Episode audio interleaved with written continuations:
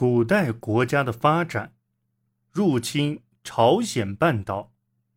日本于四世纪中叶完成了统一，不久便出兵半岛，与北朝鲜强国高句丽进行角逐，说明当时日本的国力已十分强大。正如前章所述，三百六十九年，应百济之请，向半岛出兵。征讨新罗，平定了洛东江沿岸七国，西灭济州岛，交给百济。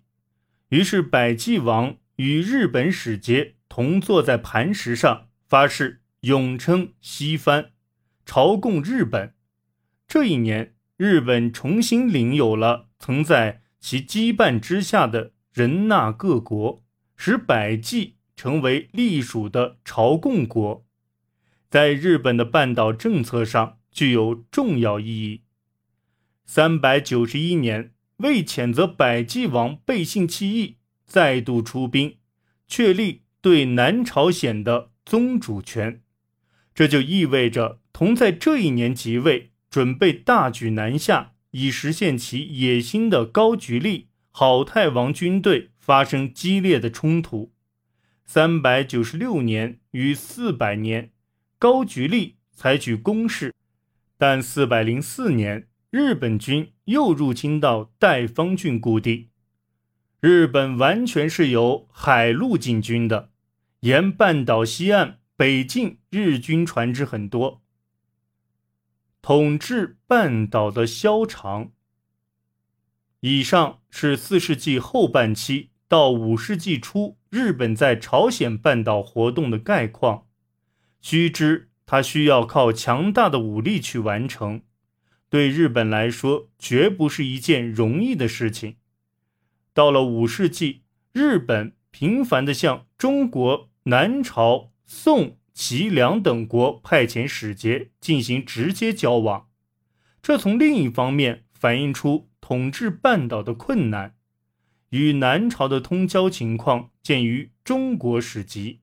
那里提到了倭王有赞、真、纪、兴、吴五位，是把他同日本天皇的系谱对照一下，可知赞是仁德天皇，真是反正天皇，纪是允恭天皇，兴是安康天皇，武是雄略天皇，这些天皇。在四百二十一年到五百零二年间派遣的使节共有十二次。这些使节的一个共同目的就是请求授予爵号。南朝各国所授的是使持节都督、倭、百济、新罗、仁那、秦韩、穆韩六国诸军事安东大将军、倭国王。那样很威严的称号，日本之所以需要这样的称号，是想通过这个称号说明中国承认其统治半岛各国的正当性，然后借中国的权威君临各国，充分表现了丧失了自主性的士大思想。强大的武力是不可能永远保持下去的，而且半岛各国的利害关系。也随时在变化。百济为对抗高句丽的侵略，需要日本的保护，但这种威胁一旦减弱，臣服的诚意也就随之动摇。人纳各国也是一有机会就要单独行动。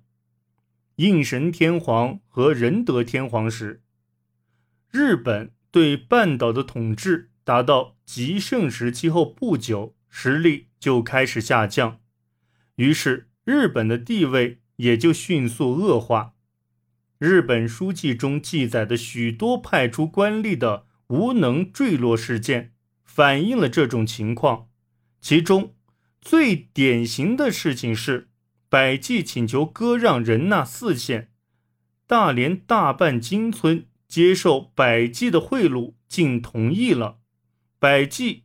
就这样，通过外交手段逐渐蚕食仁那西部，而新罗则凭借武力侵略仁那东部，特别是五百三十二年，日本所占仁那的根据地金关国投降了新罗，这在仁那的历史上是一个重大的转折点。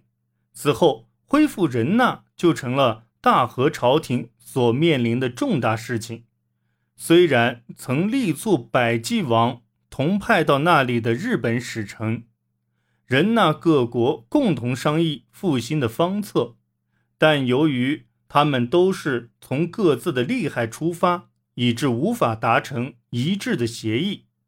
当他们正在商讨浪费的时间，高句丽以南下进破百济，新罗与百济的睦邻关系也破裂了。五百五十四年，百济王死于同新罗的战争中。这就决定了百济的颓势和新罗的优势，也决定了仁那各国的命运。清明天皇二十三年，各国中的最后一国高陵的迦耶投降了新罗，从此结束了仁那的历史。日本书记的记载说，新罗灭亡了仁那的官府，而仁那正是天皇的屯仓。仁那的前身是位置上所说的“一城十二国”，正像那里的马韩和陈韩发展成为百济新罗那样，他们没有发展成为统一国家。日本在这里的势力阻止了其内部兴起的统一力量，各个部落国家始终保持着原来的形式，像日本国内的屯仓一样。